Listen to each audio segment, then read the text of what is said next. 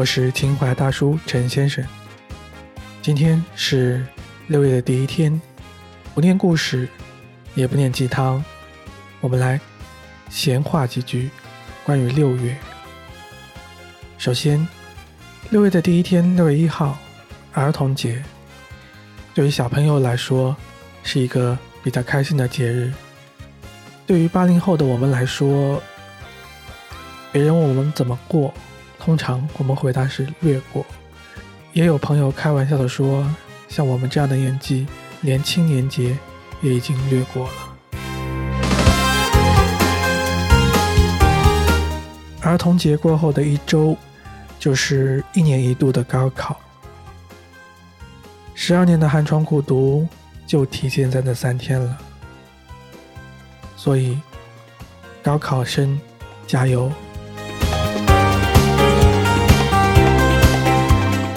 紧接着到了六月底，迎来的是每年的毕业季。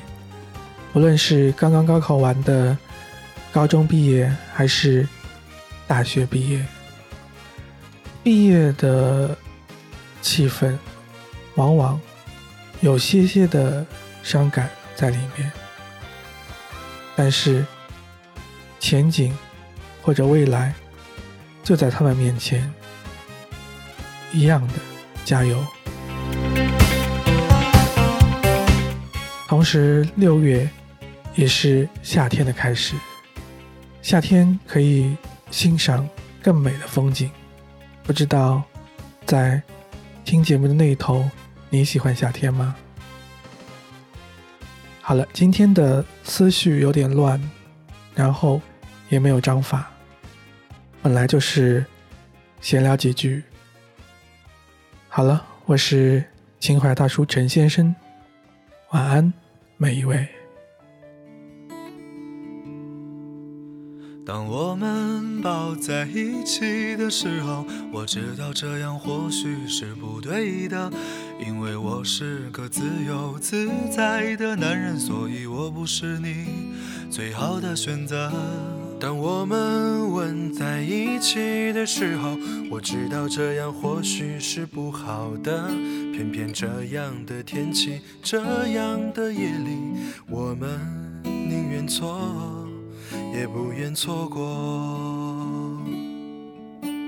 再见了，朋友，我还要远走到我还没去过的地方。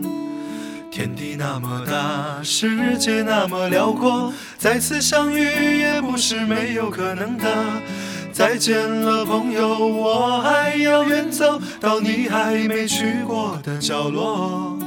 是你难以抗拒，还是我想太多？我说今晚月光那么美，你说是的。